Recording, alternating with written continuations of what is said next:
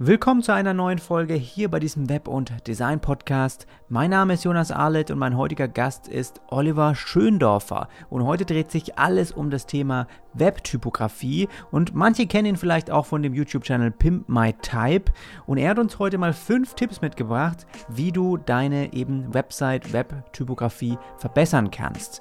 Das heißt, wir gehen hier in manchen Bereichen wirklich richtig, richtig ins Detail. Es wird schon fast schon ein bisschen nerdy, aber ich glaube, das merkst du schon an der Länge von der Diskussion. Das macht uns beiden hier irgendwie Spaß und da haben wir uns auch gut austauschen können. Und ich glaube, Typografie ist auch ein super essentieller Punkt, wie du als Webdesigner dich auch maßgeblich von anderen unterscheiden kannst. Das heißt, da kann man sich eigentlich wirklich immer steigern und immer verbessern. Und ich finde, momentan merkt man das richtig, wie das wirkliche Schriftbild von Webseiten immer, immer wichtiger wird. Ja, man hat auch mal eine Bühne irgendwie auf einer Startseite, die eher mit einer schönen Typografie spielt, als dass sie irgendwie visuell Bilder oder Videos im Hintergrund oder sowas zeigen. Und das merkt man, dass halt von Print auch natürlich ein bisschen mit reingebracht echt im Web immer mehr Möglichkeiten auch für tolle äh, Schriftlayouts auch möglich sind und da kann man super mit rumspielen. Merkst du auch heute hier im Podcast, was da alles auch so ein bisschen möglich ist. Ich gehe es mal so ein bisschen durch, was wir auch da noch mit integriert haben oder was Oliver auch mit äh, gebracht hat um, als Thema. Es geht einmal auch natürlich um die richtige Schrift und da haben wir uns sehr lange mit auch beschäftigt, weil natürlich ich auch häufig Google-Fonts verwende für Kunden. Seine Meinung auch, dass man eben eine gewisse Qualität auch mit reinbringt, wenn der Kunde auch mal in Schriften investiert und da muss ich sagen, hat er mich auch ein bisschen so erwischt. Also da denke ich immer mehr jetzt drüber nach. Ich, das, der Podcast ist auch schon eine Weile aufgenommen. Ich selbst habe für mich jetzt eine, in eine Schrift investiert, die ich für mein Brand jetzt benutze und so weiter. Also das hat mir absolut schon geholfen. Und dann geht es so ein bisschen um die harmonischen Maße, dass man auch mal über Pixel EM Abstände von Buchstaben, diese ganzen Feinheiten, auf die man achten kann, die irgendwann aber auch wirklich leicht von der Hand gehen, wenn du die einmal eingestellt hast und irgendwelche Templates von dir immer wieder Style Guides auch verwendest, dann achtest du einfach von Anfang an auf solche Sachen.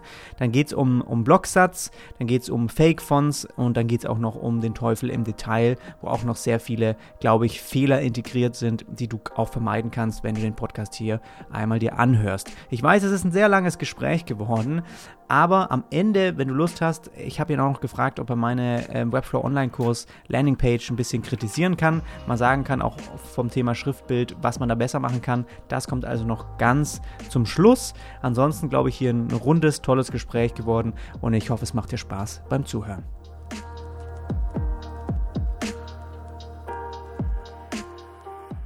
Also, lass uns loslegen, Oliver. Ich danke dir erstmal für deine Zeit, auch schon vorab, äh, um hier ein bisschen über Typografie mit mir zu reden. Es wäre ganz gut am Anfang, dich nochmal für alle, die zuhören, einmal kurz vorzustellen, als was du überhaupt arbeitest. Also fang am besten damit einmal an. Ja, ich bin User Interface Designer und Typograf und mein Hauptschwerpunkt sind bei dieser Sache einfach der Umgang mit Schrift und wie man mit Schrift auch gut Informationen und Funktionalitäten vermitteln kann. Okay, aber ich übertrage jetzt äh, schon auch dann eine ganz normale eine Website mal oder auch irgendwie Apps und so weiter.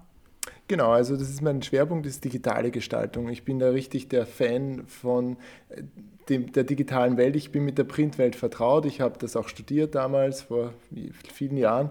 Und mein Schwerpunkt ist aber das Digitale schon gewesen, von der ersten selbstgemachten Star Trek Fanpage mit 14, dann bis halt es sich weiterentwickelt hat, für Kunden zu arbeiten. Und jetzt arbeite ich großteils für verschiedene User Experience Designer, die ein User Interface brauchen oder auch für andere Kunden, die direkt einfach mit mir arbeiten für ihre für Web- oder App-Design. Mhm. Es geht ja heute primär auch um, um, Typografie und das ist auch so dein, dein Schwerpunkt, den du ja auch auf deiner Website und sowas nach außen hin auch ein bisschen trägst. Was ja schon interessant ist, finde ich, weil im Printbereich kennt man das eigentlich, zumindest weiß ich das noch aus Agenturzeiten, dass es da dann auch irgendwie Reinzeichnungen gab und dass da sehr explizit auf äh, Typografie, auch auf Abstände von Buchstaben bis wirklich krasse Details, was wenn wir da mal Werbeanzeigen gemacht hatten oder sowas, da richtig drauf geachtet wurde. Ist, finde ich, eigentlich interessant, dass du dich nicht so ein bisschen eher in dem Bereich verlaufen hast, wenn Typografie du doch so ansprechend findest, weil ich sag mal, das ganze Typografiegeschehen ins Web diese ganze Detailverliebtheit zu übertragen, das gibt es ja noch gar nicht so lange, sage ich mal. Ja? Im, im Web äh, ist einfach, ist bisher nicht immer komplett einfach gewesen, auch total viele Schriften dorthin zu übertragen. Und im Print konnte man ja im Prinzip schon immer eigentlich alles machen, wie, wie man es einfach äh, angelegt hat. So wurde es halt auch gedruckt. Und das Web ist ja doch ein bisschen anders. Also warum hat es sich nicht so in den Printbereich verschlagen? Naja, ähm, ich komme, wie gesagt, so ein bisschen, wie ich 14 war, das war 2000, im Jahr 2000, habe ich meinen ersten Internetzugang bekommen. Meine Mutter habe ich lange überreden müssen, dass das läuft, weil damals war so in der Boulevardpresse die Selbstmordchats. Ich weiß nicht, ob du dich an sowas erinnerst. Und da war, das war total das Thema und ich habe ewig auf sie eingeredet, dass das jetzt kein Problem wäre, wenn ich jetzt Internet kriege. Ich hatte auch keine Anzeichen für sowas, wie ich jetzt Jugendlicher war, trotz schwieriger jugendlichen Zeit. Und ab dem Punkt fand ich es einfach total toll, mit dem Computer was zu machen und das direkt selbst machen zu können und dass das schon rausgeht und dass ich da niemanden brauche. Mit HTML einfach, damals war CSS noch kein Ding, äh, für mich zumindest, äh, in dem Informatikunterricht, den ich da hatte. Und da bin ich dann reingekippt, einfach in dieses was selber machen. Und das war dann damals die erste Start Star Trek Fanpage und es hat sich dann weiterentwickelt halt und ich habe gemerkt, welche Freude das Gestalten macht. Und was diesen Printbereich betrifft, weil ich eben von diesem Digitalen mehr oder weniger kam, habe ich dann, als ich Grafikdesign studiert habe, gemerkt, hey, da gibt es ja auch andere Dinge und da gibt es auch dieses Print. Und da habe ich natürlich in dem Kontext am deutlichsten mit Typografie Berührung gehabt. Und ein Schlüsselerlebnis für mich war so, nach einem langen Tag auf der Uni bin ich heimgekommen und war gerade das erste Semester, habe mich gerade so mit Basics vertraut gemacht, wie man gut mit Schrift umgeht. Und ein Beispiel davon ist, dass man, wenn man Großbuchstaben verwendet und alles in Großbuchstaben gesetzt wird, dann muss man die Abstände ausgleichen zwischen den Großbuchstaben. Manchmal wirkt das dann zu eng oder zu weit. Ein Wort zum Beispiel wäre Verlag. Wenn ich da ein L habe, ein, klein, ein großes und ein A daneben, habe ich da gleich so eine Lücke dazwischen. Das heißt, man muss die anderen aus, äh, ausgleichen, damit das visuell äh, harmonisch ist und gut funktioniert. So, das habe ich jetzt gelernt und das war so ein langer Tag. Wahrscheinlich habe ich die ganzen Abgaben erst gemacht am Ende des Tages davor, wie es halt so war. Und dann gehe ich in die Dusche und schaue auf meine Shampooflasche und in dem Moment, wo ich dieses Shampoo nehme, war ich schockiert. Es steht dort Shampoo, aber es ist nicht ausgeglichen. Die Buchstabenabstände von diesen Großbuchstaben Shampoo sind nicht ausgeglichen und ich verstehe die Welt nicht mehr. Ich verstehe es nicht.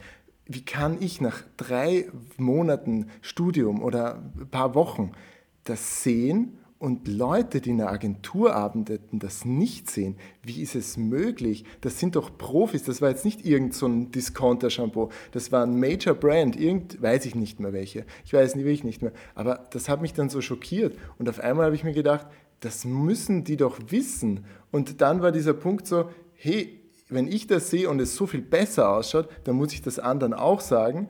Und im Web geht das genauso an vielen Stellen, also das war dann irgendwie so der Punkt, wo ich gemerkt habe, man muss diese Welten einfach verbinden, die sind nicht separat und es gibt so viele Möglichkeiten, das auch im Web zu machen. Es ist die beste Zeit für Typografie im Web. Wir haben noch nie so viele Optionen gehabt wie jetzt, die teilweise sogar besser sind, als es im Print war, weil es flexibler ist. Hm. Ja, interessant. Ja, finde ich auch, dass man da immer mehr auch sich, wo man wirklich merkt, auch eine Webseiten, die da wirklich einen Wert drauf legen und auch ein Auge, dass die sich auch gut hervorheben können heutzutage, weil halt irgendwann die Mehrzahl der Webseiten da draußen einfach noch sehr, sehr normal ist und klar ist Text immer noch was, was einfach eine Website äh, beherrscht. Wahrscheinlich äh, 70 Prozent davon ist irgendwie Text in der Website äh, und da ein bisschen auch einen Wert drauf zu legen und das ansprechend äh, zu gestalten und darzustellen, ist schon auch ein Merkmal, wo ich gemerkt habe, auch wenn ich da jetzt nicht der Oberspezialist bin, aber trotzdem, wenn man da so ein bisschen mehr sich weiterentwickelt oder auch ein bisschen mehr äh, mal sich traut und ein bisschen mehr Arbeit auch reinsteckt, dass doch auch das was ist, was Kunden sehr, sehr gerne auch sehen und auch äh, toll finden, wenn man sich dadurch dann von ihren Mitbewerbern abheben kann und sowas. Also ist schon auch ein Thema, wo ich, wo ich denke, es lohnt sich auf jeden Fall als Designer da mehr auch mit einzusteigen. Und du hast heute mal fünf Themen mitgebracht, die du gleich auch so ein bisschen ja von dir aus auch durchgehen kannst. Ich habe mir da heute gar nicht äh, so viel von meiner Seite aus überlegt. Das fand ich äh, ganz gut, dass das jetzt, es ist jetzt keine Präsentation oder sowas. Ne? Ich werde natürlich meine, meine Meinung und mein, mein Feedback dann da auch immer dazwischen geben. Aber ähm, da sicherlich ja Themenbereiche, mit denen du dich auch schon so ein bisschen auseinandergesetzt hast bei deinem äh, YouTube-Channel zum Beispiel Pimp My Type.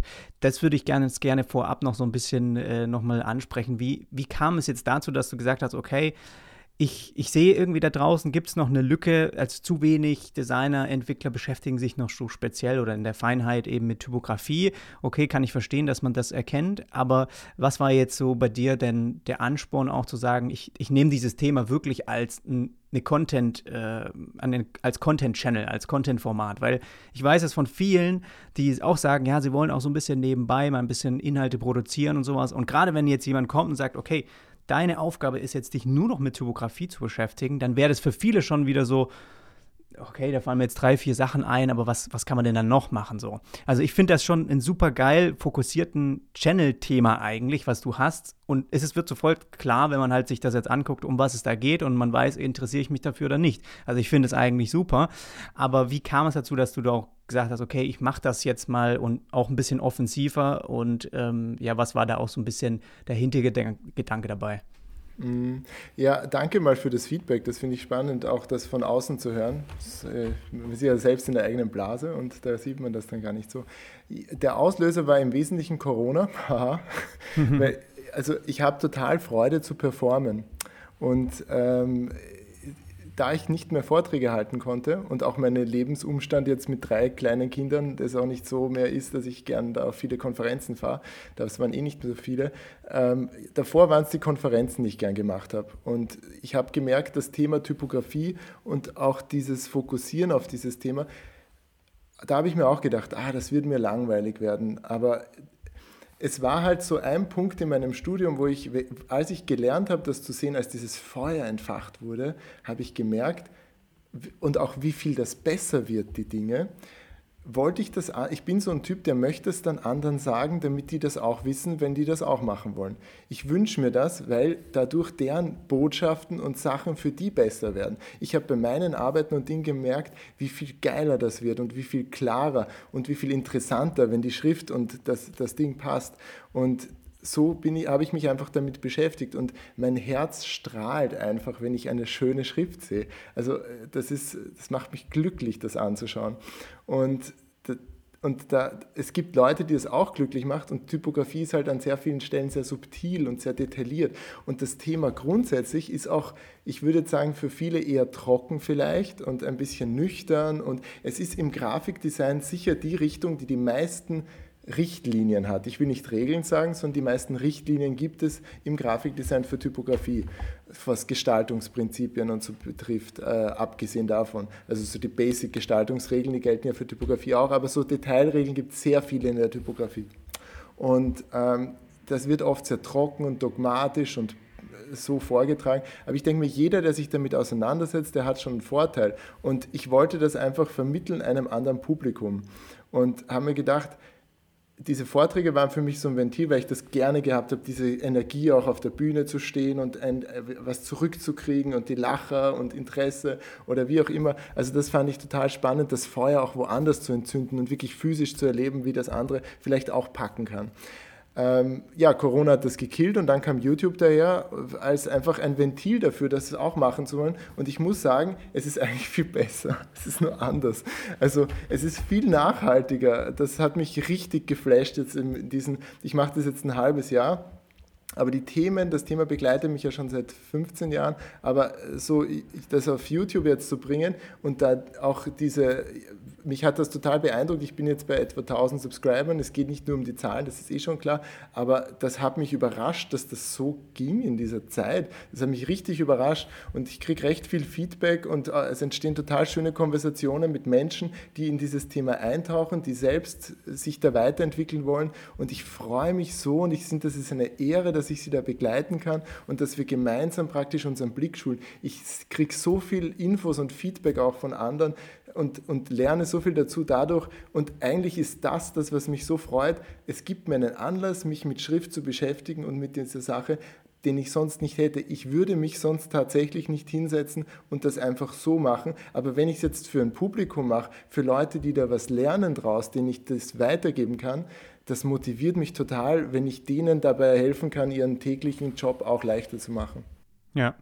Ich finde es auch toll, weil im Prinzip geht dir ja so gut, einem gehen immer irgendwann vielleicht mal ein bisschen die Ideen aus, aber da solche Möglichkeiten, die du dir ja geschaffen hast, dass man zum Beispiel über deine Website auch ein Projekt mal einreichen kann und dann schaust du drüber, machst so eine Typografie-Kritik quasi so ein bisschen, das ist ja auch was, das kannst du ja quasi ins Unendliche erweitern. Und es ist super krass, wie toll eigentlich sowas auch äh, Designer finden oder auch welche, die gerade anfangen, dass die einfach mal auch Feedback bekommen zu bestimmten Sachen. Das wird ja total gerne auch genutzt. Und ich glaube, sobald dein Channel jetzt immer mehr wächst, ich meine, das sieht man auch immer bei anderen Channels, dass da einfach total immer wieder dieses Interesse auch da ist, sich sowas wieder und wieder und wieder anzuschauen, ja, weil das immer wieder auch neue Projekte sind und wieder neue Schriften und sowas. Und ich glaube auch eine Sache, weil ich, ich war heute auch, ich habe heute vor dem Gespräch jetzt nochmal raufgeschaut auf den Channel und wollte nochmal ein paar Videos auch, zu, die du gemacht hast, eben anschauen.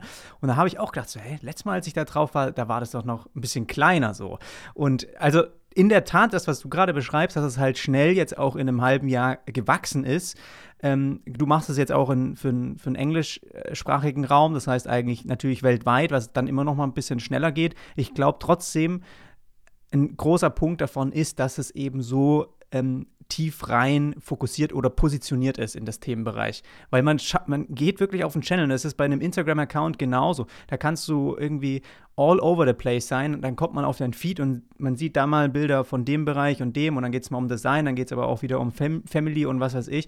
Und die Leute wissen einfach nicht sofort, okay, wo soll ich den einordnen und interessiere ich mich dafür. Und ich glaube, so sch schnell, je schneller die Leute das, das einordnen können und einfach verstehen, das ist ein Thema, das mich interessiert, klicken sie auch sozusagen, okay, das äh, möchte ich öfters auch wieder auf dem Bildschirm haben und äh, äh, folgen dem sozusagen dann. Also das habe ich gemerkt, was, was doch auch hilft bei solchen Bereichen, dass man sich wirklich mal ein bisschen zugespitzten Themenbereich aussucht und dann ein bisschen breiter vielleicht wird über, über Zeit. Ne? Und jetzt halt einfach erstmal Pimp My Type ist halt auch versteht man sofort und es hört sich irgendwie auch cool an und kann man schon äh, sich gut was drunter vorstellen. Und ja, ich habe auch gesehen hier bei den Videos, du bist ja auch mal irgendwie, also du kommst auch aus Österreich, ne? Ja, aus Wien bin ich oder aus dem Süden von Wien. Ja, du bist auch auf die Straße quasi mal gegangen, hast die Leute zu, weiß ich nicht, Open Sans Schrift und sowas befragt. Ich meine, das ist ja schon was, äh, gut, das, das habe ich jetzt so noch nicht gesehen in unserem Bereich. Es ist halt auch geil. Also äh, finde ich cool, dass man da, da merkt man halt richtig, dass man da, ähm, dass du so ein bisschen was vielleicht dann von dieser Bühnenwelt auch so mitbringst, ne? dass du so gerne auch mal so eine Interaktion dann da hast auf der Straße und so. Ja, na, das fand ich total lustig. Ich bin das ist auch immer so ein bisschen eine Überwindung, klar, aber ich habe einfach, ich versuche ich versuch dieses Thema so ein bisschen zu überzeichnen, ja, also als wäre Typografie das Wichtigste. Es ja. ist ja nicht das, also es ist schon wichtig, aber sicherlich gibt es andere Dinge, die wichtiger sind im Leben. Mhm. Und ähm, aber es macht halt total viel Spaß, das, das dann so in Realsituationen zu bringen, als wäre es das Dramatischste. Und da habe ich halt Leute gesagt, sie sollen aufhören, Comic Sans zu, äh, Open Sans, Comic Sans ist was anderes, verspreche, ähm, aber Open Sans zu verwenden, weil die Schrift ist einfach so übermäßig überall verwendet, vor allem im Web und dieser Sache. Die ist jetzt nicht schlecht, aber das fand ich einfach total spannend äh, und lustig, dass, äh, dass da auch viele mitgemacht haben dann. Und ja, es ist irgendwie so, ich hatte einen netten Kommentar Kommentar irgendwie, das ist, einer hat geschrieben, das ist seine liebste Art von Geiselnahme-Video oder äh, Hostage-Video. irgendwie so, es wären die Leute gezwungen worden, was sie ja eigentlich eh wurden von mir, das zu sagen. Also ja, kann man sich dann anschauen auf YouTube. Genau. Okay, lass uns reingehen in die Themen. Jetzt haben wir einen guten, guten Intro äh, gemacht hier. Das erste Thema ist die richtige Schrift zu wählen. Was kannst du uns dazu, dazu erzählen? Ja, also grundsätzlich finde ich es mal wichtig zu sagen, Schrift ist überall und das Web besteht, wie du schon gesagt hast, aus Text. Das ist noch immer das Hauptmedium. Du wirst kaum eine Webseite finden, die ohne irgendeinen Text auskommt. Auch keine App finden, die ohne Text auskommt. Und das wird halt oft von Designern auch ein bisschen unterschätzt und von Developern. Man denkt, man nimmt sich eh, was halt so gut ist oder was der Standard ist, man kann es eh, ist halt da und man kann es lesen. So jetzt hat, oder auch nicht. Also jetzt hat Schrift so zwei Hauptfunktionen. Ich nenne eine so Font follows Function. Also du hast einen funktionalen formalen Anspruch an die Schrift. Das muss funktionieren, das muss lesbar sein, das muss die Sprachen unterstützen, die ich gerne hätte. Also gibt es so ein paar Dinge, gibt es eine Checkliste, die man da so durchgehen kann. Und ähm, Font follows Feeling ist so eine andere äh, Sache. Sie setzt halt auch irgendwie eine Atmosphäre, eine Stimmung, eine Erwartungshaltung zu einem Thema.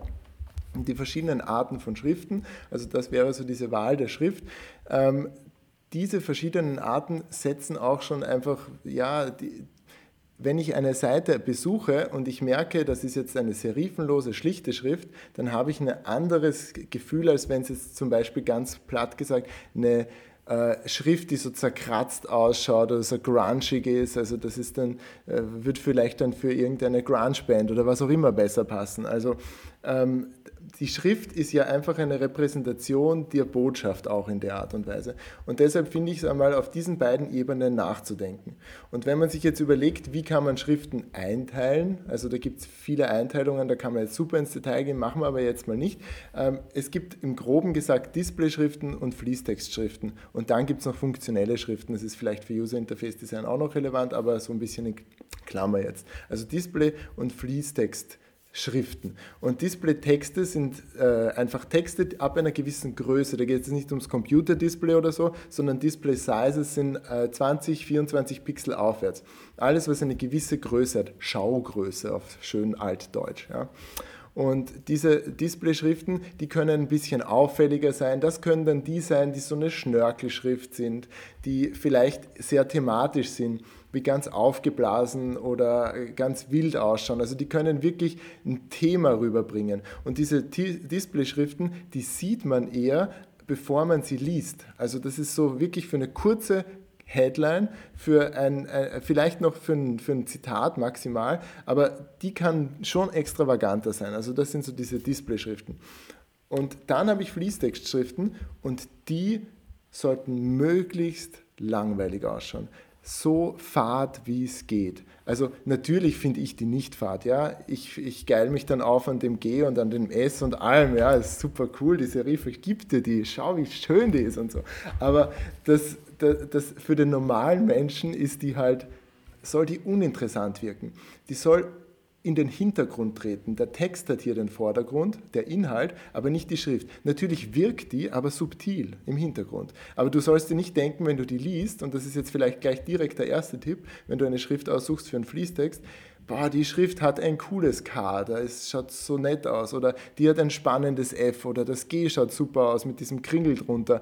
Ab dem Punkt, wo dir das auffällt im Lesen, ist das keine gute Schrift für einen Mengentext weil dann ist deine Aufmerksamkeit bei Buchstabenformen. Dann ist das eine Schrift, die für Display, also für größere, kurze Texte geeignet ist. Also das wäre schon mal der Tipp, wenn ich eine Fließtextschrift äh, aussuche, nimm eine fade Schrift, die jetzt nicht allzu spannend ausschaut. Und da ist halt auch oft dieser Punkt, nämlich Serifen oder serifenlose Schrift. Das ist so eine der häufigsten Fragen, die ich immer wieder kriege, jetzt auch über meinen Newsletter und meinen YouTube-Channel. Äh, welche Schriftwahl ist denn da jetzt eine gute? Und da gibt es auch noch immer irgendwie so Mythen, dass die Serifenschriften besser sind, äh, vor allem im Screen, weil der Screen kann das nicht rendern und was weiß ich. Also ich weiß nicht, hast du da irgendwas gehört oder hörst du sowas? Naja, ich glaube, heutzutage, ja, ist es quasi echt eigentlich jetzt nicht sonderlich mehr relevant wie früher, ähm, dass man jetzt irgendwie, äh, ja, gerade im UI-Design ähm, oder sagen wir mal auf Webseiten hat man in Fließtexten doch oft Serifenschriften auch mal. Ja? Mhm. Auch früher haben irgendwie bei Blogs oder sowas hatten das schon auch viele gewählt, wo dann halt irgendwie die Meinung war, dass das, wie du sagst, verschiedene Displays nicht mehr so gut anzeigen, nicht so gut lesbar das dann ist, weil einfach die Displays das nicht so scharf anzeigen können, mhm. wie das halt im Print ist. Aber ich glaube, das ist heutzutage einfach nicht mehr so, weil letztendlich die, die ganzen Displays ja viel hochauflösender werden und ich, ich glaube, man kann der, es ist ja, ist ja schon so, dass man heutzutage, ich weiß es nicht äh, im Detail, aber so gut wie jede Schrift ja eigentlich ins Web übertragen kann. Klar, wenn es jetzt so klein wird wie eine Fließtext, dann ist einfach ein bisschen, wäre für mich jetzt eher eine thematische Frage. Also ich finde trotzdem, dass ja. man beide immer noch nach wie vor gut lesen kann, ja, auf, im Browser.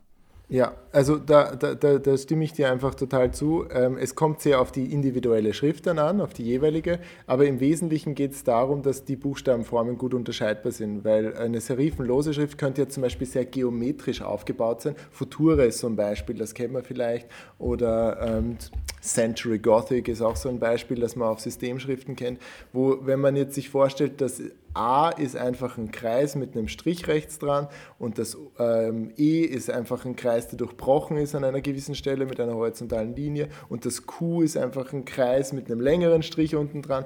Also ab dem Punkt, wo diese Buchstaben und das G auch, also ab das kleine, ab diesem Punkt, wo diese Buchstaben so ähnlich sind von den formalen Bedingungen und sich wenig unterscheiden, ist es erzeugen sie ein wenig unterscheidbares Wortbild. Und diese Wortbilder erfassen wir. Wir lesen nicht Buchstabe für Buchstabe, wir lesen ein Wort äh, an den Umrissen. Und je unterscheidbarer diese Umrisse werden, desto leichter wird es zu lesen. Deshalb ist es auch besser, wenn man nicht groß geschriebene Text verwendet, also nur Großbuchstabentext in langen, in langen äh, Sätzen, weil das ein sehr unklares Wortbild ergibt, weil sich schwerer scannen lässt. Das ist mehr oder weniger ein langes Rechteck und hat keine Oberlängen, die Dinge, die drüber rausschauen und Unterlängen die Dinge, die unten rausschauen, ganz typografisch perfekt gesagt.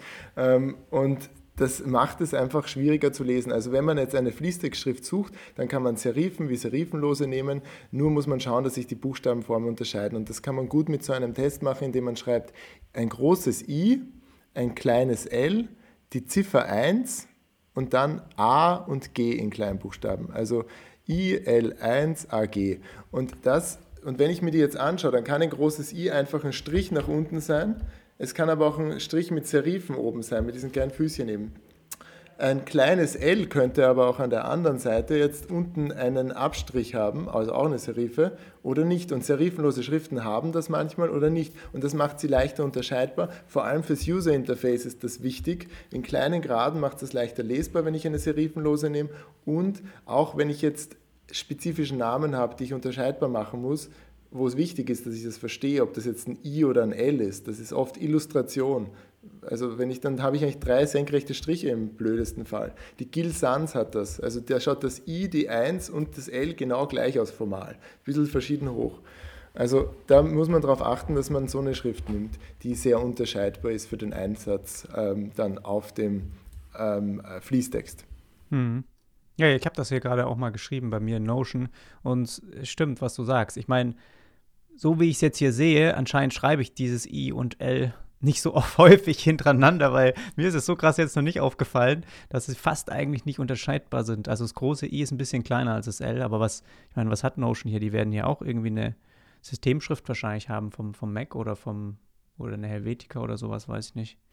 Hm. Ja, also es ist nicht überall so und es ist auch nicht immer super kritisch, das muss nicht sein, ja, aber für User Interfaces oder für längere Fließtexte ist es leicht unterscheidbar, wenn zumindest das kleine L so eine Serife unten hat, dass mhm. es unterscheiden kannst. Die Vierer Sans zum Beispiel hat das. Mhm. Auch eine kostenlose Schrift, die so auf der Meta basiert. Also das ist ein, ein Tipp jetzt vielleicht als eine Serifenlose, die man gut lesen kann. Und ähm, die Open Sans ist auch gut lesbar, obwohl sie überbenutzt ist und man sollte es niemals verwenden. Also ich habe das nicht gesagt, das ist jetzt alles rausgeschnitten.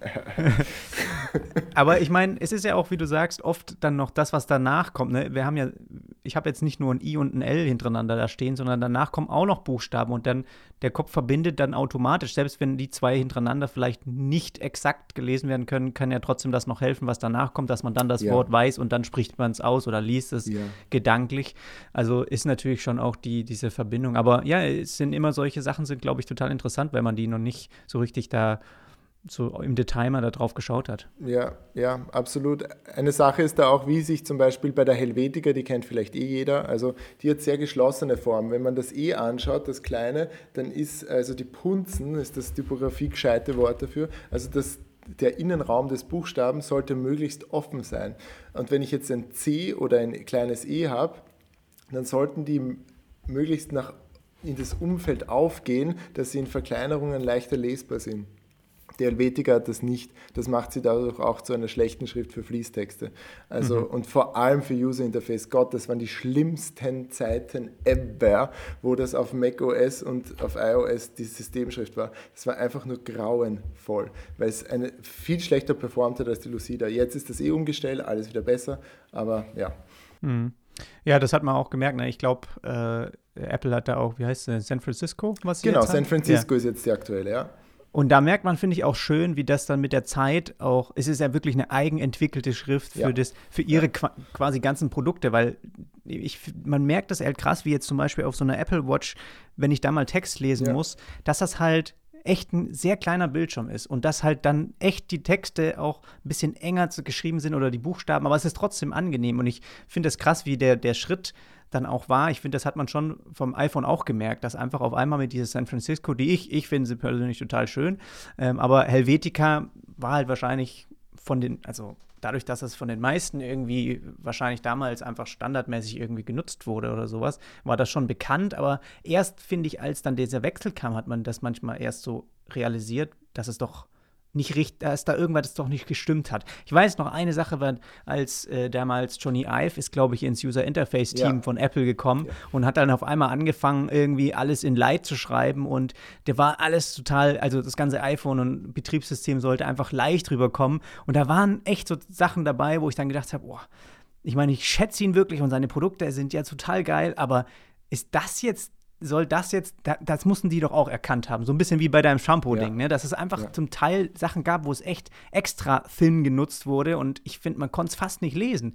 Und das war damals halt auch äh, echt so ein, da haben sie dann auch, die geben nie was zu, aber im Prinzip äh, sind sie wieder ein bisschen zurückgefahren und haben dann eher das wieder Regular eingesetzt oder sowas, ne? weil es halt einfach zu extrem war. Auch noch für die, obwohl es damals schon Retina-Displays gab und sowas. Aber es war halt einfach ein Step zu, zu krass. Ja, da merkt man einfach dieses Font follows Function, wenn es nicht funktioniert, wenn es nicht gelesen wird, wenn es nicht vermittelt, also wenn das einfach praktisch nicht geht, ich schreibe das ja nicht zum Spaß dahin, ja, dann, äh, also wenn das nicht gecheckt ist, dass die funktional geht, dass die lesbar dass der Kontrast passt, dass die Größe passt, dann dann ist es wurscht, ja. Also, und das Font Follows Feeling, das dann im Nachhinein, also diese leichte Atmosphäre, diese Stimmung, natürlich kommt das rüber. Das wirkt dann auch alles nett, aber es performt dann total schlecht. Und mhm. wenn du diese beiden Dinge verbindest und eine funktional gute, aber von der Atmosphäre passende Schrift nimmst, dann wird auf einmal deine Botschaft, das kriegt ja den, das ist ja der Körper deiner Botschaft, die Schrift. Und auf einmal macht es BAM und das Ding ist also das lebt sein Potenzial, die Botschaft zeigt das, was sie ist. Und das finde ich einfach da so spannend. Und da war es einfach nicht so, dass es sich gut kombiniert hat. Und die San Francisco auf der Apple Watch, da gibt es diese Condensed-Variante, dass das eben genau dort noch funktioniert, lesbar ist, Strichstärken passen. Also das ist genau so gedacht, dass es gut geht, ja. Mhm. Wenn wir jetzt nochmal zu dem Punkt 1 richtige Schrift wählen, noch ein bisschen äh, konkreter nochmal mal so ein paar ein paar Schriften mit reinbringen. Wenn du jetzt sagst, okay, Open Sans, wäre jetzt deiner Meinung nach was, was vielleicht, wäre dir vielleicht einfach so ein bisschen äh, zu langweilig, weil es so oft verwendet wird. Aber was sagst du einfach zu diesen ganzen Google-Font-Schriften? Ich meine, ich nutze sie auch total oft für Kundenaufträge, weil es halt einfach easy, es ist super einfach einzusetzen. Und da ist ja auch eine Vielzahl an Schriften da. Aber wenn ich mal ehrlich bin, auch die, die, die Aufträge, die ich so bearbeite, es ist jetzt nicht so, dass ich irgendwie ähm, weiß ich nicht, Webseiten baue für irgendwelche äh, Typografie-Veranstaltungen oder wo das halt irgendwie krass drauf ankommt, ja, wo man ähm, jetzt besonders durch eine Typografie, sage ich mal, auch was nach außen tragen will, ja, irgendein Thema oder sowas. Was, äh, was könnte das jetzt hier sein als Thema?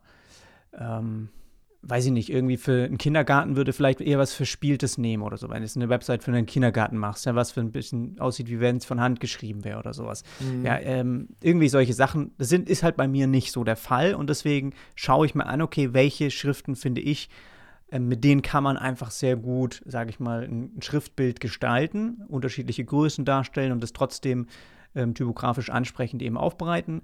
Und dann kommt es durchaus mal vor, dass ich bei einem Projekt äh, ich habe jetzt vielleicht drei, vier Projekte, wo ich immer die Roboter benutzt habe. So. Ähm, was spricht da dagegen? Oder was sagst du, okay, was, was, warum ist das vielleicht nicht so toll? also grundsätzlich muss man sagen, jede ähm, allein, also Roboto, San Francisco und OpenSans, Segway UI von, von Microsoft, also diese Systemschriften, die in den letzten Jahren gekommen sind, oder äh, OpenSans ist jetzt keine Systemschrift, aber diese sehr populären Schriften, die sind jetzt grundsätzlich nicht schlecht. Also da hat man schon darauf geachtet, dass die passen von diesen funktionalen Ansprüchen das ist okay. Ja. Roboto würde ich trotzdem nicht unbedingt so für Fließtexte nehmen, weil sie halt ein bisschen zu, zu klobig daherkommt. Aber gut, das ist, das ist Geschmackssache an dem Punkt und jeder kann das entscheiden. Aber also da gibt es jetzt keine großen Dinge, wo ich sage, ah, das geht nicht und dann kommen die Typografen mit ihren Heugabeln und töten dich und bringen dich auf den Scheiterhaufen. Das wird nicht passieren. Aber es geht in der Hinsicht auch darum, dass man ein eigenständiges Bild schafft. Ja?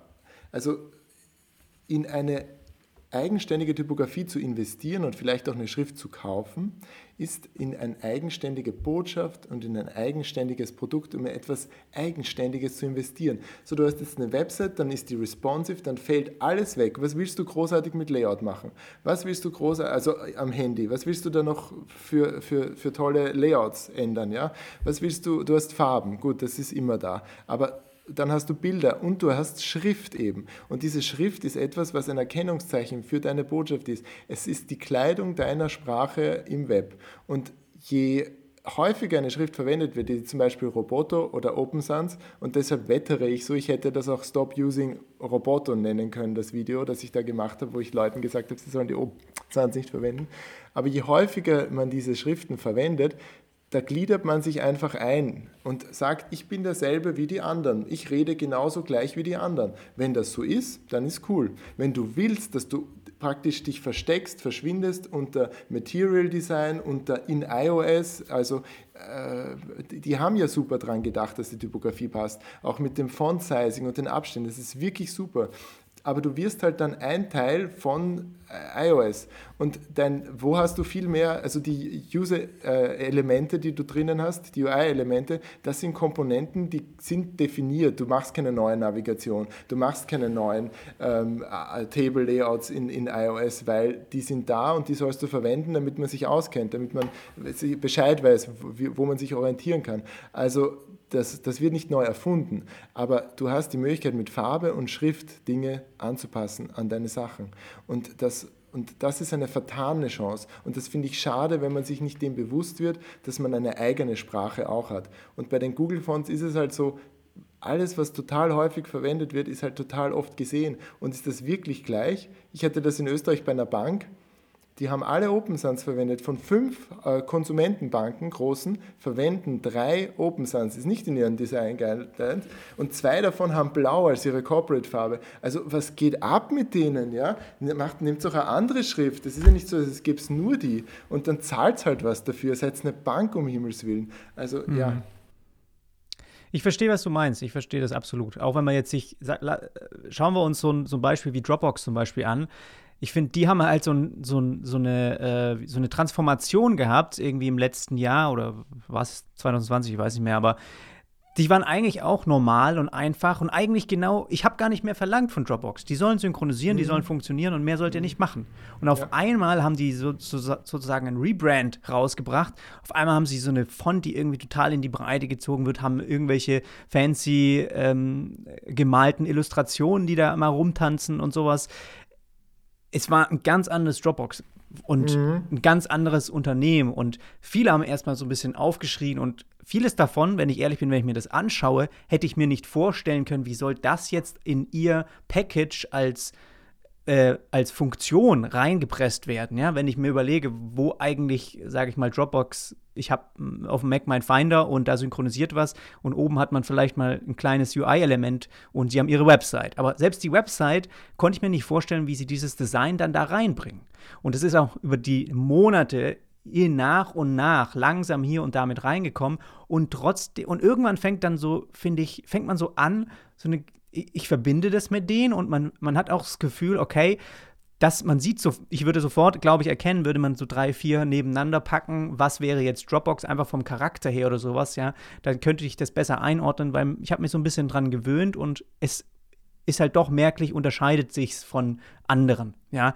Und ein sehr, sehr gewagter Step, aber genau sowas, wie du auch sagst, bei einer Bank, ist halt genau, glaube ich, der Punkt. Wenn dieses, eine Bank, wenn die langweilig sein will, dann soll sie einfach so weitermachen, aber wenn sie, sage ich mal, so eine ähm, weiß ich nicht, so eine neue äh, fancy digitale N26 oder sowas ist, ja, kann man sich das schon trauen, das mal mhm. zu machen und dann halt mhm. auch bewusst dadurch in den Vordergrund kommen. Aber ich, ich, ich muss halt ehrlich sagen, dass es bei vielen Projekten bei mir halt nicht, ähm, sage ich mal, dieses Level wahrscheinlich ist. Es ist trotzdem ein Unternehmen, was äh, Millionen Umsätze macht, was trotzdem mhm. sich leisten könnte, den Fond zu kaufen. Das ist keine Frage. Ja. Am Ende liegt es natürlich an mir, dass ich den genau, dass ich, dass ich diese Recherche mache, dass ich mir mal ein paar Fonds anschaue, die nebeneinander stelle.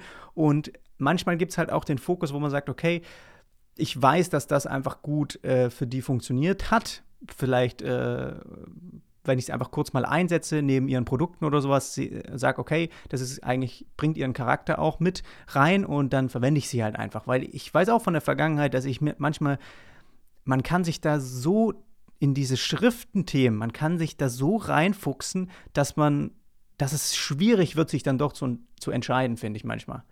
Und wenn man die Zeit mitbringt, okay, und wenn es ein wichtiger, ich glaube, es gibt Projekte, wo das richtig wichtig ist und da, da, da muss man das auch äh, sich die Zeit dann nehmen. Ähm, aber das kann schon auch ziemlich in, sich in die Länge ziehen, finde ich, bis man wirklich auch dann mal ja, sich entschieden hat, auch äh, was man denn dann dafür einsetzt. Mhm, ja. Das stimmt schon. Also so das zu unterscheiden und herauszufinden. Und ja, ob die jetzt gratis sind von Google oder ob die bezahlt sind, also es gibt wirklich viel Mist auf Google Fonts, richtig viel, ähm, der jetzt wirklich für Display-Schriften nur geeignet ist. Und man muss ja sagen, es gibt nicht nur, also es, es gibt ja so einen Spruch, es gibt keine schlechten Schriften, sondern nur schlecht angewendete Schriften. Ja? Also wenn das Thema passt und wenn der Umgang damit stimmt, dann kann man auch aus der schlimmsten Schrift was rausholen, was dann passen sollte wo alle Zeichen fehlen, die nicht im, also alle Umlaute und scharfes S gibt sowieso nicht und alles, aber ähm, aber das sind Sachen, die ich denke mir, man sollte die Chance nutzen, dass man auch etwas Unterscheidbares macht. Und Google Fonts hat coole Schriften, die sind ja mittlerweile auch groß, die halt auch selten benutzt werden, ja, die auch passen. Und so ein bisschen zu lernen, worauf man achtet, was ist eine gute Schrift für Fließtext, für Überschriften, für funktionale Schrift, das mache ich ja auf dem YouTube-Channel auch, damit die Leute das dann entscheiden können. Und das ist vielleicht auch, wenn man die Zeit nicht hat, in meinem Font Friday Newsletter, wo ich jeden Freitag mir eine Schrift suche und auch vorstelle, warum die gut geeignet ist für dies und jenes, da habe ich jede zweite Woche einen Free Font dabei, auch um zu sagen, hey, das Typografie Fotografie soll nicht so ein Elite-Thema sein, das nicht accessible ist.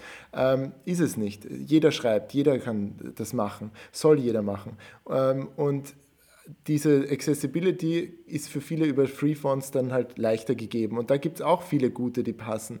Aber je, wenn was gratis ist und sehr verbreitet ist, dann verwenden es viele und dann ist es weniger eigenständig. Und da zahlt sich vielleicht auch aus für die meisten mittleren Projekte schon einfach nur ein Budget von, sagen wir, 200 bis 300 Euro für Schriftlizenzen.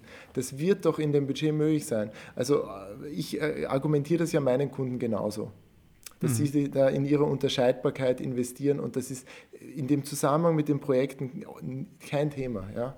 Mhm. ja. Ich, wenn wir so weitermachen, wird es auf jeden Fall über eine Stunde mit dem, mit dem Podcast, ja, kann ich jetzt ich schon weiß, sagen. habe ich dir gesagt.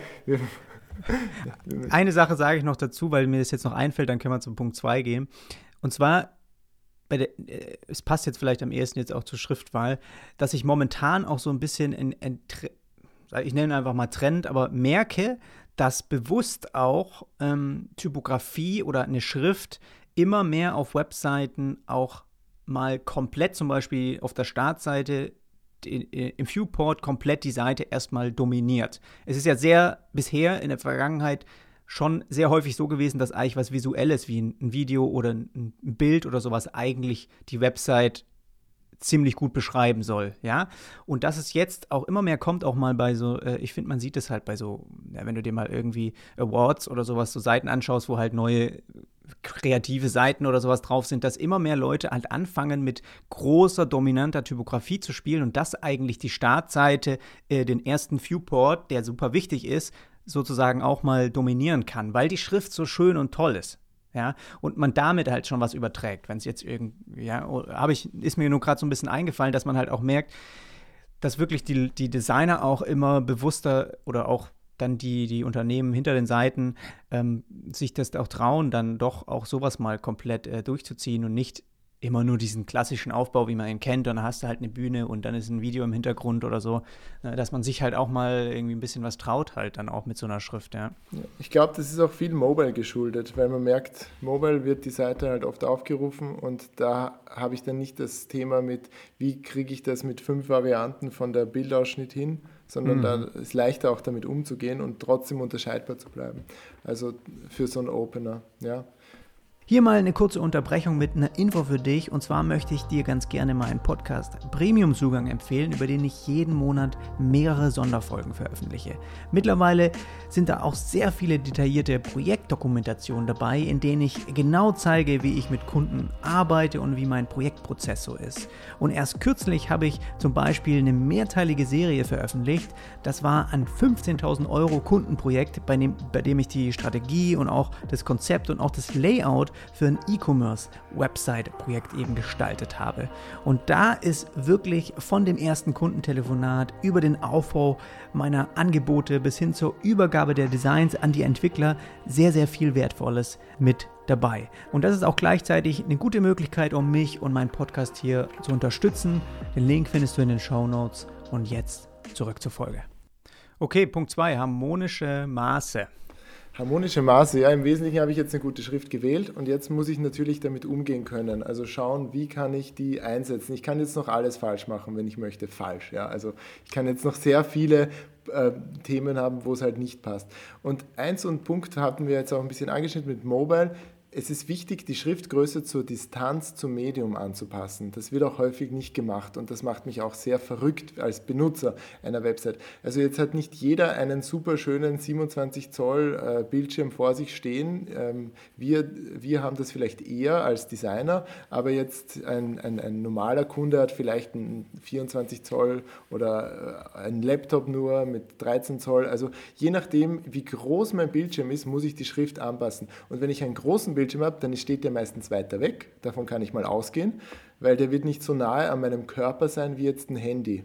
Und ein Handy ähm, kann es vielleicht eine Spur kleiner sein und ein bisschen größer eben je weiter weg, also von der Lesedistanz ausgehend. Und damit man so einen Richtwert hat, also diese 16 Pixel oder im Webdesign 1 M ähm, oder RAM, suchst du aus, dass also so diese Default-Größe von 16 Pixel, das sollte definitiv mein Minimum sein vielleicht 15,5, dann kommt auch wieder auf die Schrift an am Handy, aber tendenziell bei diesen 16 M bleiben, äh, Pixel bleiben. Und dann, je weiter ich weggehe, und das ist eigentlich relativ einfach auch in CSS zu lösen, das ganze Layout einfach skalieren, wenn das relativ gestaltet ist oder den Fließtext. Also je breiter mein Viewport ist, einfach die Schrift rauf äh, größer machen.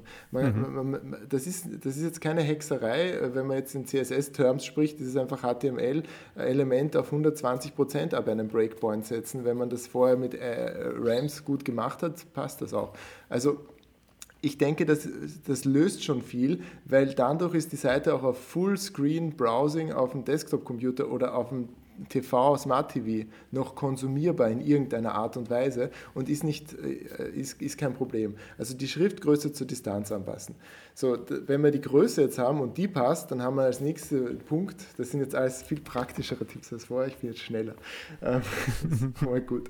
Ähm, die andere Sache ist einfach, Zeilen haben eine gewisse Länge, wo sie einfach zu lesen sind. Je länger eine Zeile ist, desto schwieriger wird es, die nächste Zeile zu erreichen. Das heißt, man muss mehr oder weniger einen, einen, einen Stopp einbauen. Also die ideale Zeile hat so eine Länge von 60 bis 80 Zeichen. Im Deutschen können wir eher in Richtung 80 Zeichen gehen, weil wir haben lange Wörter. Im Englischen könnte man eher in Richtung 60 Zeichen gehen, weil wir, wir haben kürzere Wörter.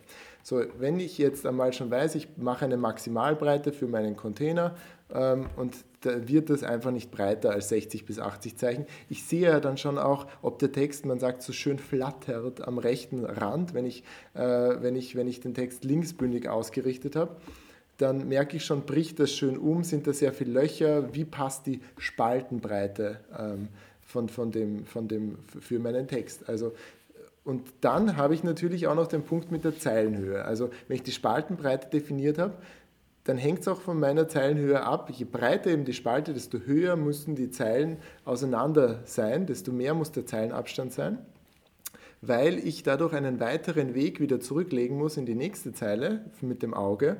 Und je schneller, wenn das nahe aneinander klebt, dann lande ich vielleicht schon wieder in derselben Zeile. Man kennt das, man liest einen Text und dann fängt man eine Zeile wieder an und dann denkt man sich, ah, ist das nervig. Und es ist nicht deine Schuld, es ist die Schuld schlechter Typografie, die dich wahnsinnig gemacht hat und dir eine halbe Sekunde deines Lebens gekostet hat. Also das kann man sparen, wenn man hier einfach die richtige Zeilenhöhe nimmt. Und ein so ein Maß sind 1,5 als Zeilenhöhe ist ganz gut. Man kann es auch übertreiben. Gerade am Handy kriege ich meine 80 Zeichen nicht mehr in eine Zeile. Also das geht bei einer guten Schriftgröße, geeigneten Schriftgröße nicht mehr. Da ist es dann noch gut, wenn man sie ein bisschen reduziert, vielleicht 1,4, 1,45, sowas im Verhältnis, hängt dann wieder von der Schrift ab, aber so als Richtwerte, als grobe. Und je breiter kann es auch mal bis 1,8 gehen oder 1,9. Es hängt halt richtig davon ab. Äh, wie das dann aussieht, dass ich den nächsten Zeile wieder erreiche. Weil wenn ich es am Handy mit einer höheren Zeilendurchschuss habe, dann wird es auch ein bisschen zu locker, der Text, zu wenig kompakt, muss ich nur swipen, dann swipe ich die ganze Zeit. Also das will ich auch nicht. Also da kann man dann auch mit dem Breakpoint das lösen, dass man das einfach beim Handy in eine kompaktere Zeilenhöhe nimmt. Im Zweifelsfall würde ich für 1,5 gehen, wenn es für beides funktionieren muss. Ja. Da füge ich noch kurz ein paar Sachen hinzu, damit man mhm. sich vielleicht noch mal gut vorstellen kann, weil es sind alles Dinge, glaube ich, die sind wirklich, das ist so das Fundament. Das muss man wirklich auch, das muss man auch verstehen und auch umsetzen in seinen Projekten. Einmal finde ich ein richtig schlechtes Beispiel, kann man sich jetzt vorstellen, ist zum Beispiel Wikipedia. Ich finde, wenn ich das ja. auf dem großen Display, die haben eigentlich nichts dafür getan, dass das irgendwie ein gutes Leseerlebnis ist, weil alles ist, der Text ist einfach nur so breit, wie das Browserfenster halt dann ist und es bricht irgendwann um. Und es ist Helvetiger. Also. Okay, das ist noch zusätzlich. Und bei mir, ich habe automatisch eingestellt, dass genau auf der Seite immer der Reader-Modus automatisch angeht, weil ich das sonst so lange brauche, um immer in die nächste Zeile zu rutschen. Genau das, was du beschreibst. Und ich finde, man kann sich das gut vorstellen, wenn man einmal an ein Buch denkt. Und Bücher zum Beispiel, die sind ja eigentlich auch in der Mitte geteilt und du hast eine rechte und eine linke Seite. Und das ist auch ungefähr so die Menge, was dann wir halt auch vielleicht gewohnt sind, ja, zum, zum Lesen von, den, von der Wörteranzahl her. Und ich habe mir das immer so vorgestellt, dass, okay, diese Breite ungefähr waren bei meinen Layout-Projekten, äh, wenn du jetzt auch von der Maximalbreite von so einem Container gesprochen hast, wo es jetzt wirklich um den Text geht, mhm. um den Fließtext halt zum Beispiel, Headlines, die größer sind, die können dann natürlich auch rausbrechen. Wenn jetzt einfach mal ja, große Headlines klar. heißt, die vier, fünf Wörter nebeneinander klar. sind, dann können die auch breiter sein, klar. Aber der normale, sag ich mal, Blogbeitrag, ähm, wo der Fließtext in der Mitte zentriert in einem Container ist, Maximalbreite waren bei mir so 740 Pixel sowas. Dass ich gemerkt habe, okay, das ist so dann angenehm zum Umbrechen. Und ich bin jetzt nicht der Schlaue, der sich das irgendwie ausgedacht hat und total erfunden, sondern mein Trick war eigentlich auch nur zu schauen, okay, was für eine Website wo denke ich, haben Leute wahrscheinlich ziemlich viele im Hintergrund im Einsatz, die genau auf solche Dinge achten. Das war bei mir damals zum Beispiel äh, medium.com. Ja, ja. Mhm. Da fand ich halt, okay, das habe ich mir auf dem Smartphone angeschaut, fand ich angenehm zu lesen, das fand ich äh, auf dem Desktop gut. Und da habe ich mir halt ein paar Sachen einfach angeschaut. Wie haben die das aufgebaut in der Seite? Und die hatten halt zum Beispiel diese Maximalbreite auch, wo ich dann seitdem halt auch gesagt habe, okay, nutze ich einfach für meine schmalen Container, die den Fließtext sozusagen innehalten, äh, nutze ich das halt einfach. Ne?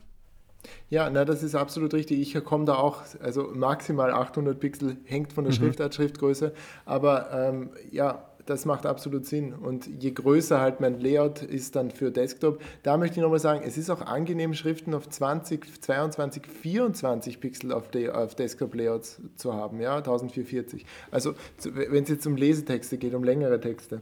Und da kann natürlich die Spaltenbreite sich dann proportional vergrößern. Mhm. Ja. Gut, der nächste Punkt ist gefährlicher Blocksatz. Da kann ich mir schon gut was drunter vorstellen.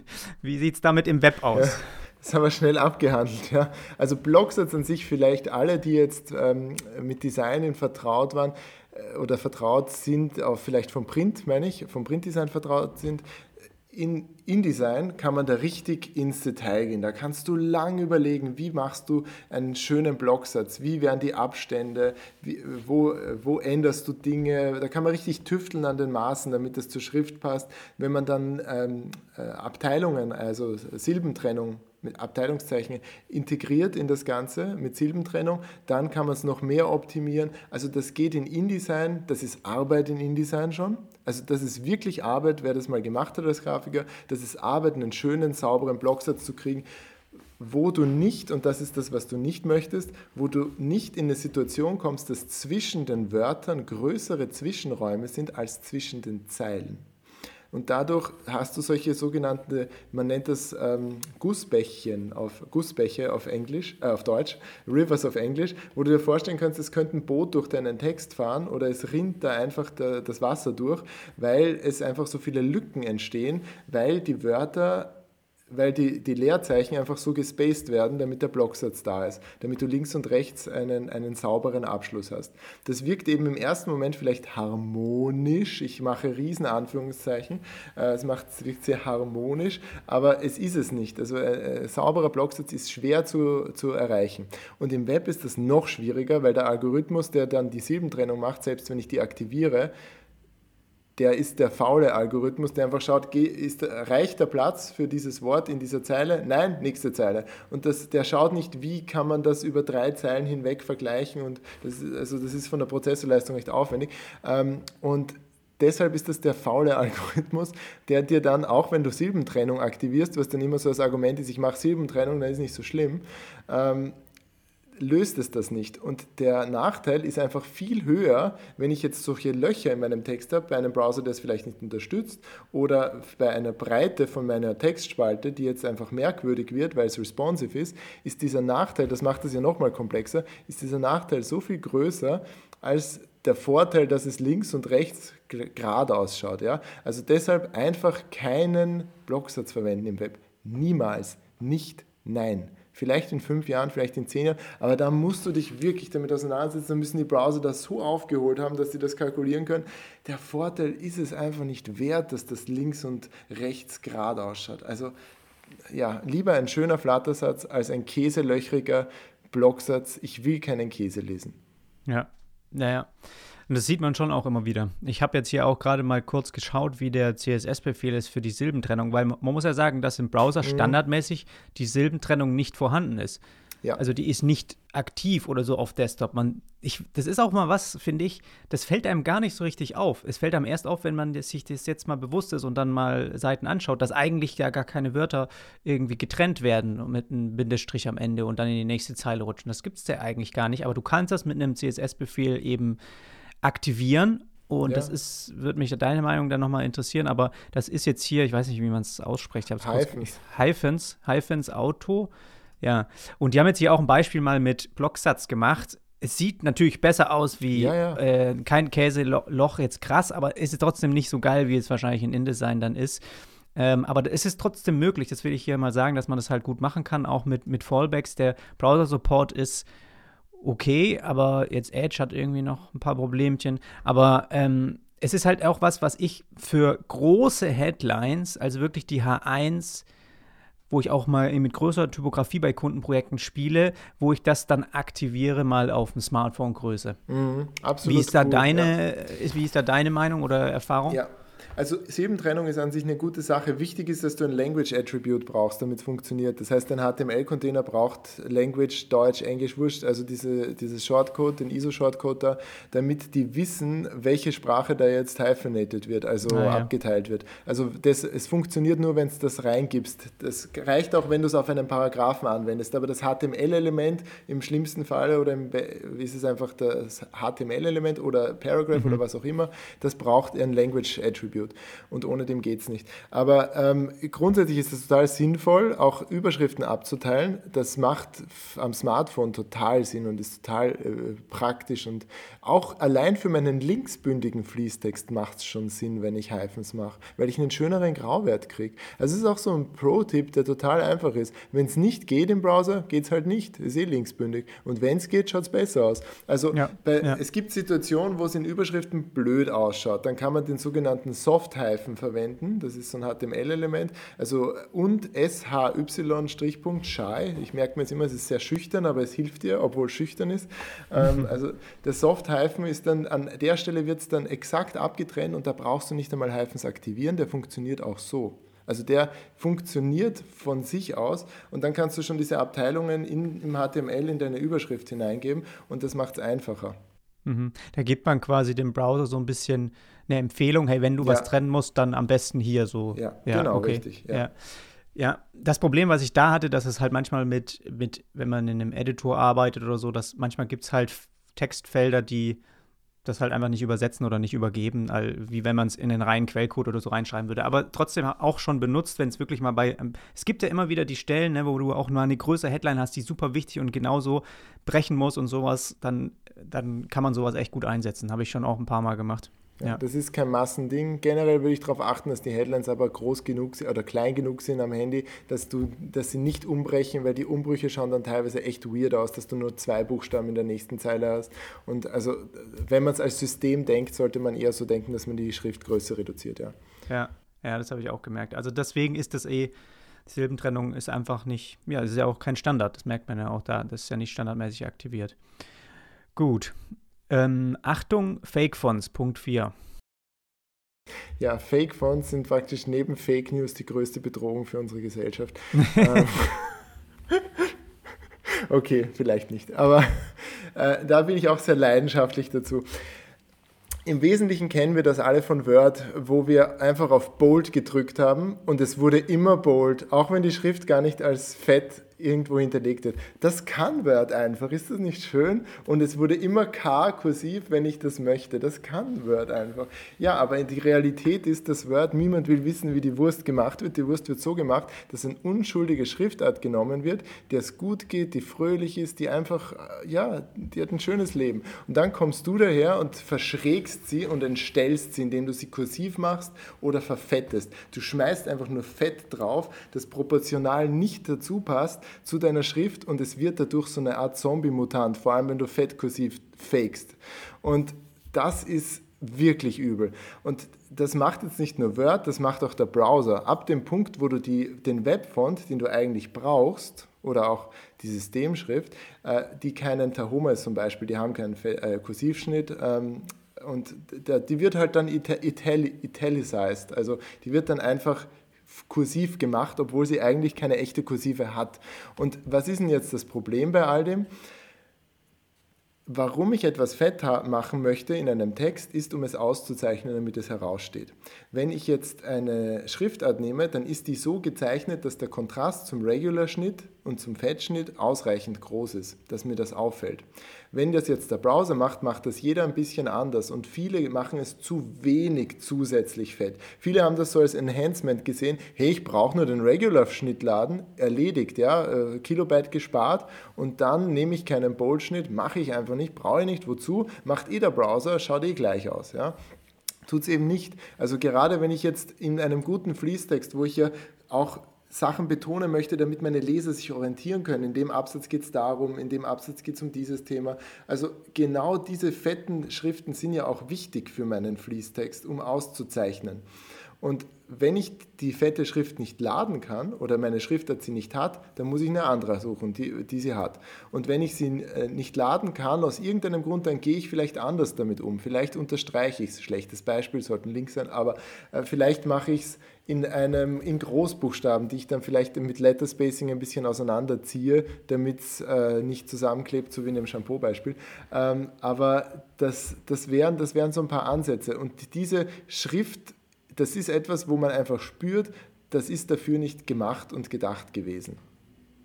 Und deshalb sollte man darauf achten, was sind die Default-Browser-Stylings für Cite, also Zitat, oder für Emphasis, für Fett oder für andere Dinge und wie kann ich damit umgehen, das zu, anders zu gestalten, wenn meine Schrift das nicht hat oder wirklich die Schrift laden.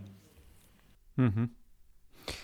Da würde ich ganz gerne mal einen Punkt äh, mit mit einbringen, den habe ich mir hier noch notiert als Frage, wie du damit umgehst oder warum vielleicht, dass man einfach ein bisschen was darüber diskutieren kann, weil du jetzt auch sagst, okay, manche laden dann nicht die Schrift, machen es bold und ja, mein Gott, es ist doch fett, man sieht doch den Unterschied.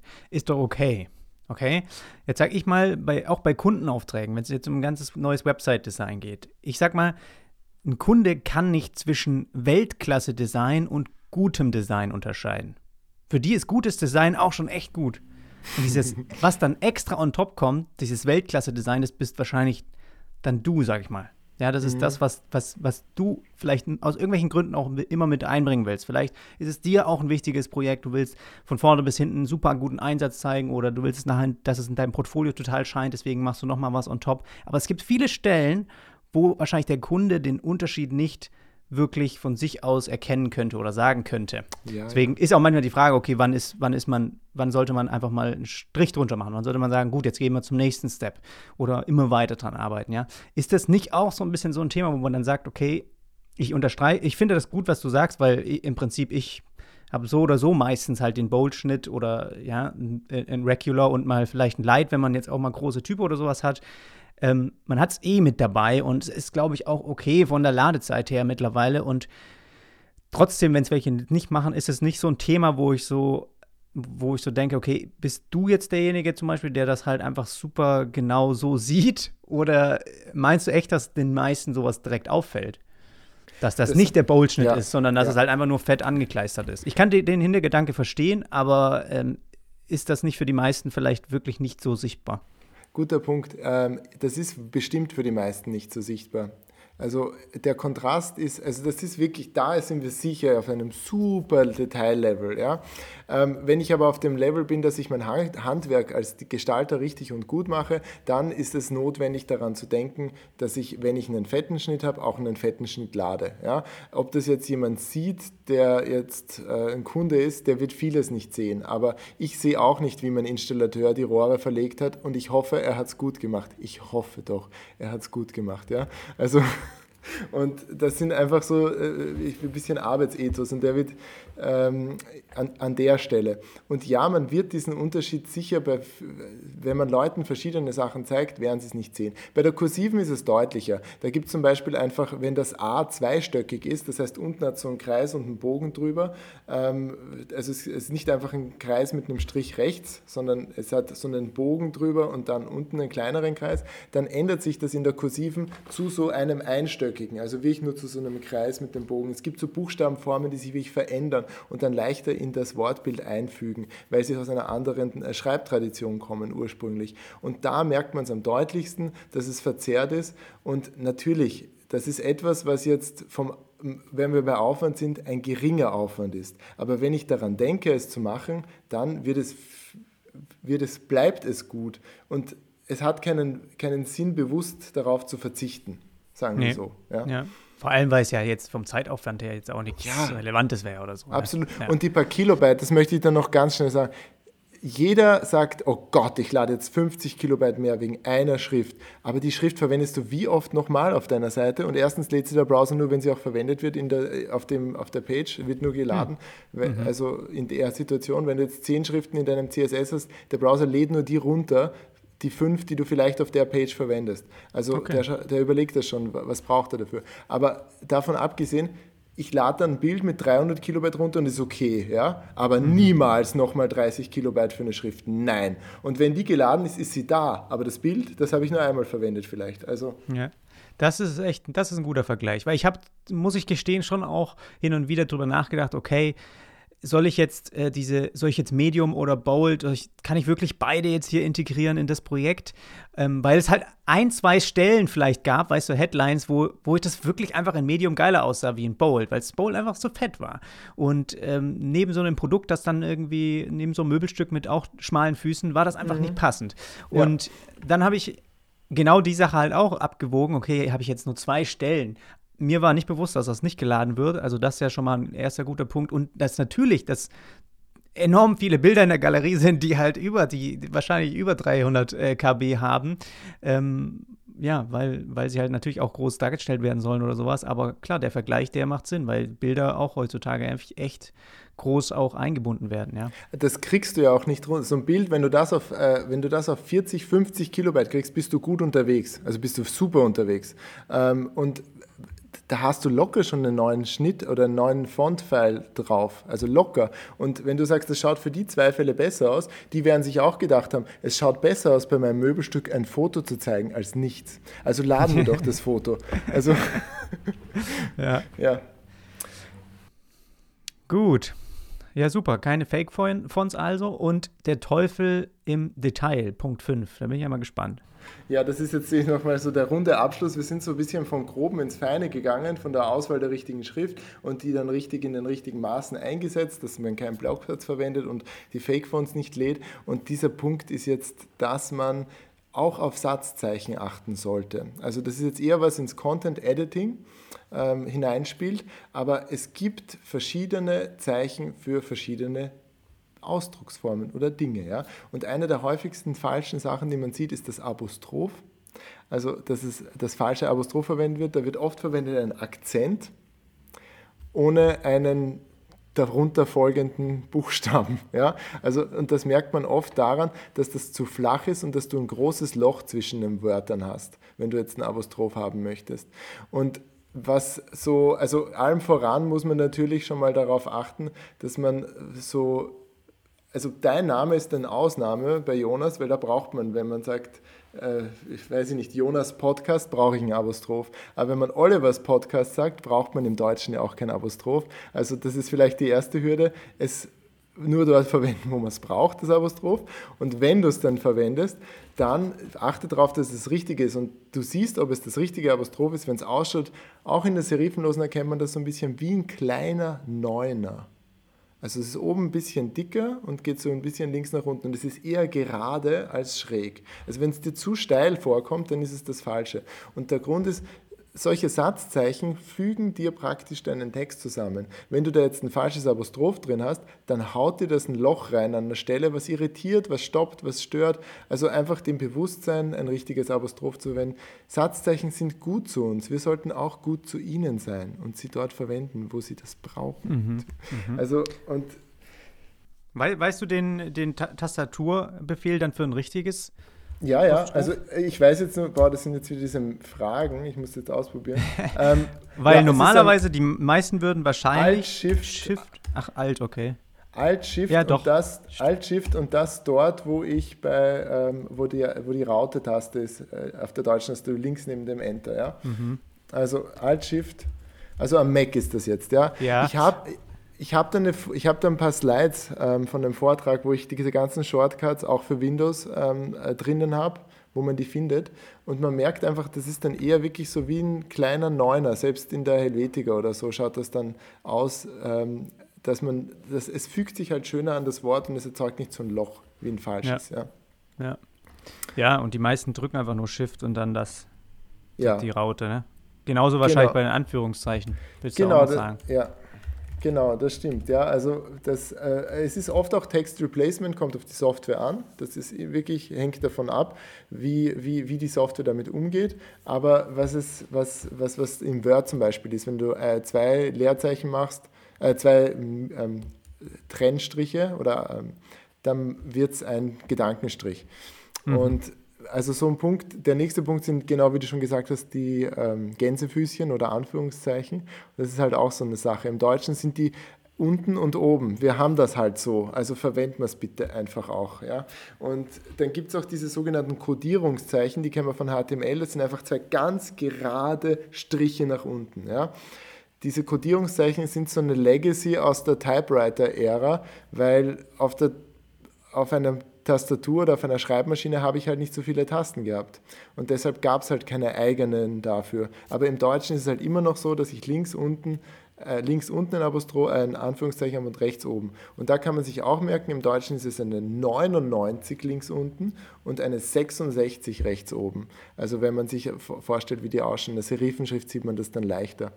Und ähm, frag mich nicht, wie die Shortcuts sind auf Mac, weil ich mache das Ich weiß so es. Ich, ich habe es nämlich. Ja? Danke. Ich habe es nämlich wirklich irgendwann mal wissen wollen, habe ich es auch recherchiert und also dann habe ich seitdem ich mache es intuitiv, aber ich schaffe es nicht, äh, es, es, ähm, es zu wiederzugeben, wenn du mich jetzt fragst. Also es ist Alt, Shift und W ist für unten und 2, also die für, für, für normale ist dann oben. Ja, ist oben, genau. Genau, und Alt-Shift 2 ist dann aber das schließende Anführungszeichen rechts oben in Englisch, weil das ist blöd. In Englisch ist es links oben eine 66 und rechts oben eine 99. Also ah.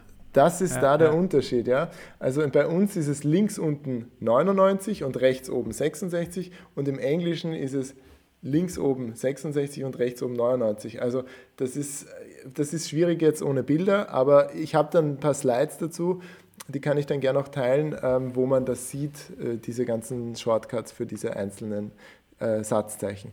Und ja, abschließend sind halt die Bindestrich, Gedankenstrich, Geviertstrich. Das ist auch etwas, was häufig vertan wird oder vermischt wird. So ein Bindestrich, wie wir es vorher hatten mit den Abteilungen von Wörtern, da geht es wirklich darum, dass man knapp ein Wort abteilt, das soll kurz sein. Oder man kuppelt Wörter zusammen, also Doppelnamen oder irgendetwas anderes, wo man einfach einen Bindestrich bringt. Der soll klein sein, weil der soll sich nicht ausbreiten. Gedankenstrich ist was anderes, der ist breiter. Am Mac ist das einfach alt und dann der Divis, und also der Gedankenstrich ähm, wird dann dadurch erzeugt. Und ich kann das herausfinden, indem ich es einfach vergleiche mit dem. Ja? Mhm. Und und, und das, ist, das ist Minus, ne? Eigentlich genau. auch. Ja, also genau. Das also das, ja, das ist eigentlich auch das Korrektere, gibt es auch Schriften, wo das anders ist, aber das Korrektere Minus ist das eigentlich, ja, das Länge, der längere Strich. Und dann, wenn ich auf Apfel Shift, Alt, Entschuldigung, Alt Shift und den, äh, und den Strich gehe, dann habe ich den Geviertstrich und der ist eher selten. Ja? Das ist ein ganz langer, den verwende ich jetzt zum Beispiel bei Nuller-Angaben. Wenn ich, weiß ich nicht, 20 Euro, 20, und dann dieser lange Strich. Das ist so praktisch für diese Sachen. Die Engländer verwenden den total gerne, wenn die schreiben für ihren Gedankenstrich. Das sind jetzt typografische Konventionen von anderen Ländern oder dem amerikanischen. Ich finde den grauenvoll, der ist viel zu lang, aber äh, ich verwende lieber den Gedankenstrich.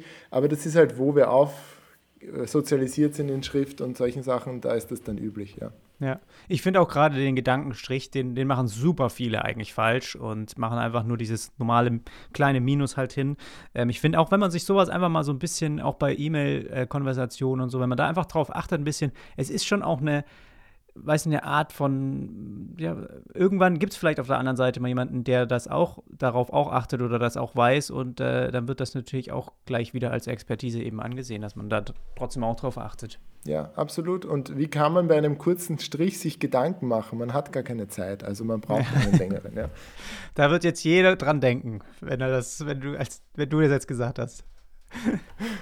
Genau. Super, okay, das ist der Det Detailteufel. Und sonst noch einen Teufel? Nein, das sind, das sind die drei häufigsten Teufel. Also da können wir sicher noch andere finden. Zum Beispiel das korrekte Malzeichen. Da gibt es leider keinen Shortcut. Also Multiplikationszeichen ist kein X. Es ist kein X. Es ist kein fucking X. Ja? Okay. Äh, es ist einfach wirklich ein. Also der Winkel ist viel, ist 45 Grad bei dem Malzeichen. Und es ist klein, es ist hochgestellt. Also allein das Freude in meinem Herzen, wenn ich das korrekt sehe. Aber ich habe leider keinen, äh, es gibt keinen Shortcut dafür. Und das ist das Blöde, also jetzt in der Tastatur selbst. Man kann sich so Tastaturkurzbefehle einrichten, dann geht schon. Also wenn man das macht. Ja, wahrscheinlich, weil die meisten, wenn man es jetzt mathematisch oder so will, dann macht man es ja mit dem Sternchen. Genau, ja, das geht auch. Deswegen ja, haben sie vielleicht ja, also gedacht, okay. Ist, genau. Aber wenn du schreibst zweimal und im Sinne von, weiß ich nicht, zweimal gratis oder jedes zweite Mal gratis, dann und du machst es in der Überschrift, dann zahlt sich das schon aus, wenn man da das Richtige nimmt, ja. Du, wir sind echt schon äh, gut in der, in der Zeit jetzt vorangeschritten. Ich hätte jetzt vielleicht doch, ich weiß nicht, ob du Lust hast, aber vielleicht ähm, auch ein bisschen mehr für mich vielleicht. Wenn du magst, kann, könntest du meine, äh, meine äh, Webflow Online-Kurs-Seite mal kurz ein bisschen kritisieren, gerne mal was sagen, wo du sagst, hey, da könntest du typografisch nochmal einen Zahn zulegen. Äh, ja, gerne. Gut, also wenn ich es mir zum ersten Blick anschaue, dann sehe ich ja von den Hierarchien her passt, äh, ich schaue es mir mal vielleicht ein bisschen weniger Riesenbildschirm an, sondern so normaler Menschbildschirm. Ähm, also das finde ich funktioniert von den Hierarchien schon mal ganz gut. Also weil du hast dann in der H1 dein eigenes Layout professionell umsetzen. Das funktioniert gut. Ähm, ich glaube, du könntest jetzt zum Beispiel, das sind jetzt Details, bei Webflow Online-Kurs, das ist ein Text, der in Großbuchstaben darüber sitzt, könntest du jetzt zum Beispiel den Zeichenabstand ein bisschen erhöhen. Also wirklich nur eine Spur um ein äh, ja, 0,02 M oder irgendwas, ja, und, oder 0,01 M, dann ist es schon ein bisschen lockerer, weil du halt dadurch das Online LI erzeugt dir halt ein Loch und damit die anderen Sachen dann nicht so nahe im Verhältnis kleben, dann schaut das schon sauber aus. Was schön funktioniert, ist, dass du in deiner Überschrift selbst, die läuft auch ganz gut ähm, in der Roboto, also recht gut und kompakt weil bei größeren Schriften kann man die Abstände auch ein bisschen reduzieren, aber das musst du bei der Roboter da nicht. Okay, so, ähm, dann schaue ich mal ein bisschen weiter. Ja, dasselbe gilt halt dann auch für diese Sachen mit kreative Freiheit. Links oben der Online-Kurs ist für. Genau, das ist eh bei mir alles dann eine Klasse. Da kann ich jetzt hier schnell parallel bisschen anpassen, super. Genau, deine Highlights, die du jetzt drinnen hast, bei mir war es genauso.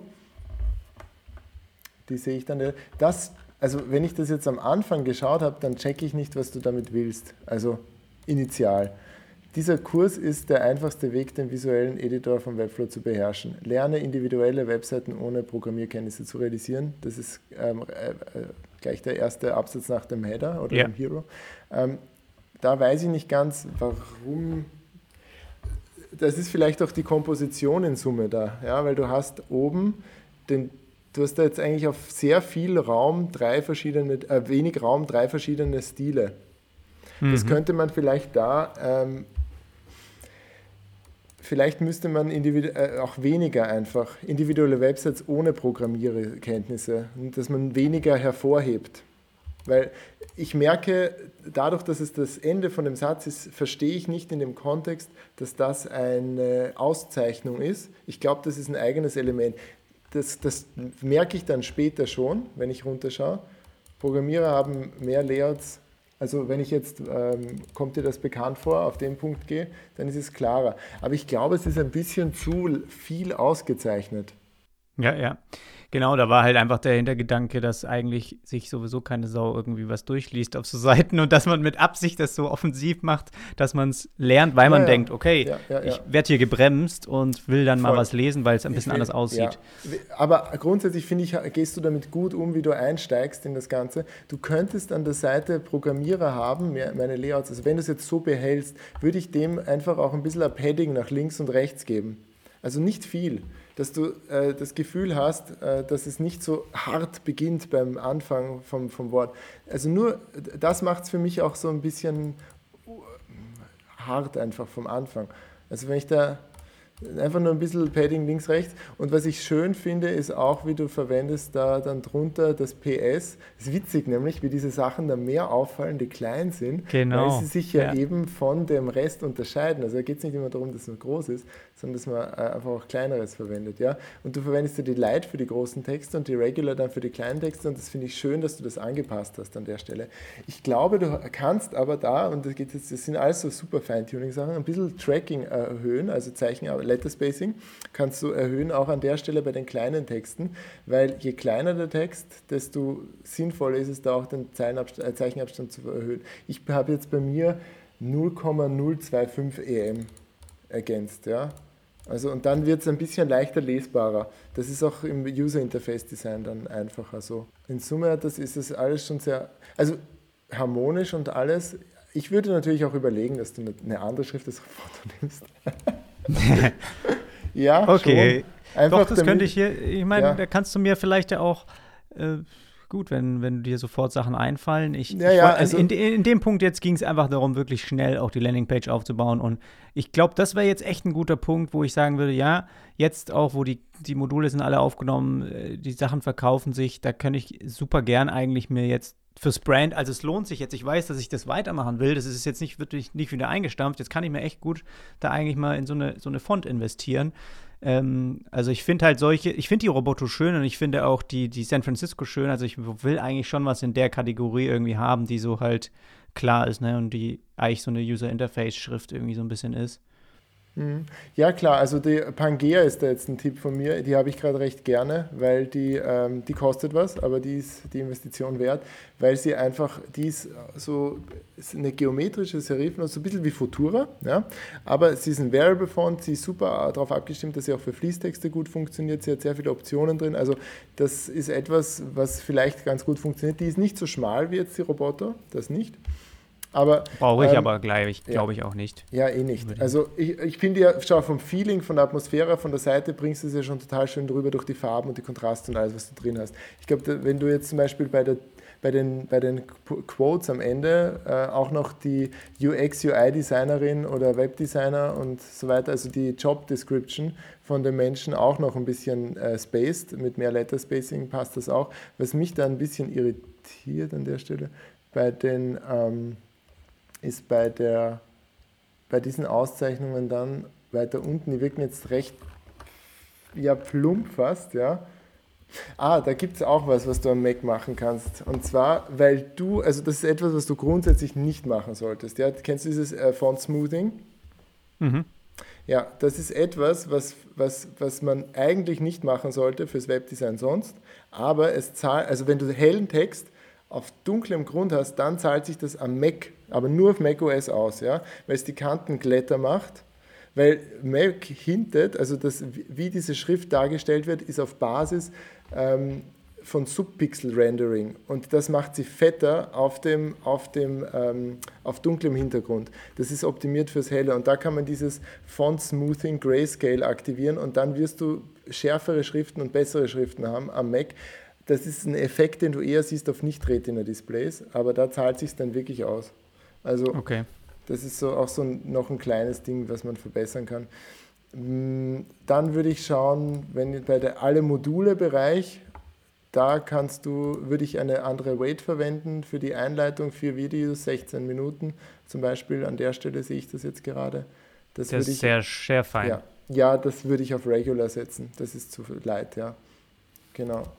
Ähm, ich schaue mal nur jetzt bei mir. Ja, also jetzt am ersten Blick würde ich das auf Regular setzen. Das passt dann auch deutlicher. Äh, auch hier kannst du dann bei den einzelnen Kursen auch eine Spur mehr Letter Spacing geben äh, auf den 16 Pixel Sachen also würde ich dann einfach global da machen. Ähm, wieder an der Stelle. Alle Anzeigen, bisschen Letter Spacing, du merkst, das ist eh schon dasselbe immer. Ja. Aber es ist sehr organisiert und gut aufgeräumt. Also ich kann mich, also Hierarchien und alles passt ja super. Also das sind jetzt, ich kann dir da nur so sagen, jetzt nochmal die magische Prise für die Perfektion von dem, was da ist, noch dazugeben. Ja. Was, mich, ja, was, mich ein, was mich ein bisschen äh, jetzt vom Satz her einfach irritiert ist, wenn du so teilweise Line Breaks hast und teilweise Paragraphs hast, aber das ist Stil, wenn man jetzt bei deiner Biografie unten ist. Das fände ich einfach ruhiger, wenn du das zu einem Absatz machst. Das stört nicht. Mhm. Ja, und dann richtiges Apostroph verwendest bei Auge fürs Detail. ja, das muss ich unbedingt umsetzen. Das, ist, das wird alles, also da haben sich ja niemand jetzt gezahlt wegen dem Apostroph. ähm, cool, ja, sonst, oh, das ist auch schön, wie du mit den Preisen umgehst, das gefällt mir gut. Also ähm, die Euro sind hochgestellt, ja, Geschmackssache, würde ich ja sagen. Ähm, ein bisschen ein Space zwischen dem, zwischen dem Before-Preis. Also ein, ein, ein bisschen Abstand zwischen dem Before äh, 210 und jetzt kostet es aber 175 Euro. Ja. Noch mehr Abstand meinst du? Ja, genau. Also ja. du kannst, da gibt es auch ähm, eine schöne Seite, wo du so Spacings reingeben kannst. Da gibt's, äh, äh, es muss nicht zu viel sein, ja. Also es muss, wenn ich jetzt im Detail habe, müsste es kein ganzes Leerzeichen sein. So, das andere sind eigentlich alles die Sachen, die ich vorher schon hatte mit den Abständen. Das ist aber eine schöne Animation, wenn ich das aufklicke, das Akkordeon möchte ich gleich alles aufklicken. ja, schon, oder? Ja, siehst du, da kannst du auch. Nice, ja. Das, das, ist das nächste Level, wo du dich drauf fokussieren kannst. Ja, so Animation. Detaillierte Animation. Ja, da, wirst du, da wirst du verrückt. Da wirst, oh Gott, ja, das ist da. Das, das da sitze ich zum Teil, heute saß ich auch wieder beim Kundenprojekt und habe eine Seitenübergangsanimation gebaut. Oh, da geht es echt um Millisekunden, was mir dann nicht passt, wo ich dann doch nochmal umstelle, nochmal richtig gucke.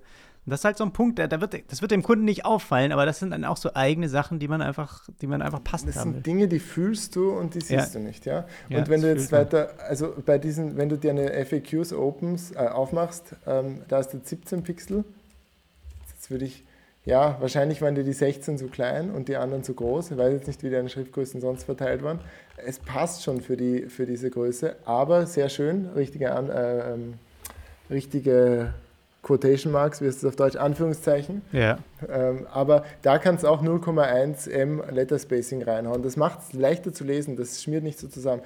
Aber probier vorher dieses Font Smoothing Ding. Wenn das, ähm, wenn das drauf ist, vielleicht macht das auch den Effekt, ja, dass es dadurch nicht so zusammenklebt, ja. Und das, ja, das ist es eigentlich schon. Nein, das so wäre mein grobes Feedback. Ich finde, es ist eine sehr schöne Experience durchzuscrollen. Die Hierarchien sind gut, ich, kenn mich, äh, ich, kenn, ich kann mich gut orientieren.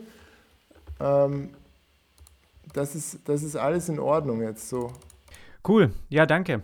Also, Oliver, ich glaube, äh, wir haben ja ordentlich heute noch einen schönen Mehrwert zusammengefasst und wird alles äh, zu, deinen, zu deinen Infos, zu deiner Website und deinem YouTube-Channel auf jeden Fall in die Shownotes noch mitpacken? Ich kann dir gerne noch ein paar Links ähm, schicken, ähm, gesammelt, wo da auch jetzt noch ein paar Resources waren von den Dingen, über die wir geredet haben. Das finden sowieso alle immer total gut. Die fragen immer nach Tools und Links und äh, Seiten, auf die man so ein bisschen rumsurft oder recherchiert. Und das würde ich auch ganz gerne dann damit reinpacken, genau. Dann würde ich einfach sagen, bis zum nächsten Mal. Ja, war wunderbar mit dir zu plaudern. Ich freue mich auch von allen anderen zu hören, die sich auf den Weg in die Typografie begeben und gerne auf Twitter schreiben oder für den Newsletter anmelden. Ich, ähm, ich freue mich einfach auch da darüber auszutauschen und Leute zu begleiten, das Beste aus ihren Projekten rauszuholen, wenn es um Schriftwahl und Schriftgestaltung geht. Super, danke, ciao. Ciao.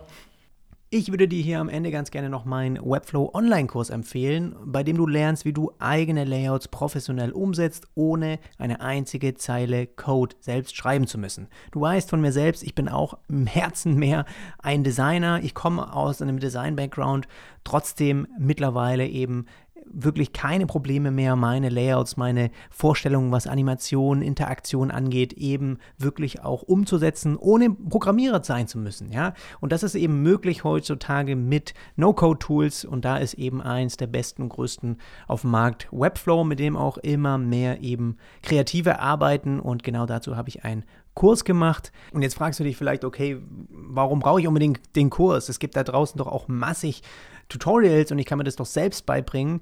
Auf jeden Fall, kannst du auch. Es ist für mich äh, ein wahnsinniger Mehrwert ist Webflow in den letzten Jahren sowieso gewesen und ich habe dazu schon so viel kostenlose YouTube-Tutorials gemacht. Kannst du dir alles anschauen und Sachen selbst zusammensuchen. Manche mögen das, manche, manche recherchieren gerne selber, lernen das über mehrere Monate hin und manche wollen auch einfach die Abkürzung haben und dafür ist der Kurs eben da. Ich habe in den letzten acht Jahren sehr, sehr viel im Webdesign-Bereich gelernt, was auch die Zusammenarbeit, auch das effektive Anlegen, Erstellen von Webseiten angeht. Und das ist eben alles hier drin in dem Kurs. Du kannst also wirklich von vorne bis hinten eine komplette Website für eigenen Kunden launchen, Domain verknüpfen und fertig. Alles drin, was du brauchst. Grundlagen, Layout, Umsetzung, ein realer Kundenauftrag, wie ich das auch mache, Website, Launch, was da alles zu, wichtig ist mit DSGVO, Checklist, alles drin. Dann die Einführung in das Webflow CMS, was super mächtig ist. Die Zusammenarbeit mit Kunden, worauf es da ankommt und auch dann natürlich ein super, super extra Bonus-Modul Layout-Animation, weil genau dieses Thema macht Webflow unheimlich stark. Mehr zu dem Thema findest du auf webflow-lernen.de oder einfach den Link in den Show Notes klicken.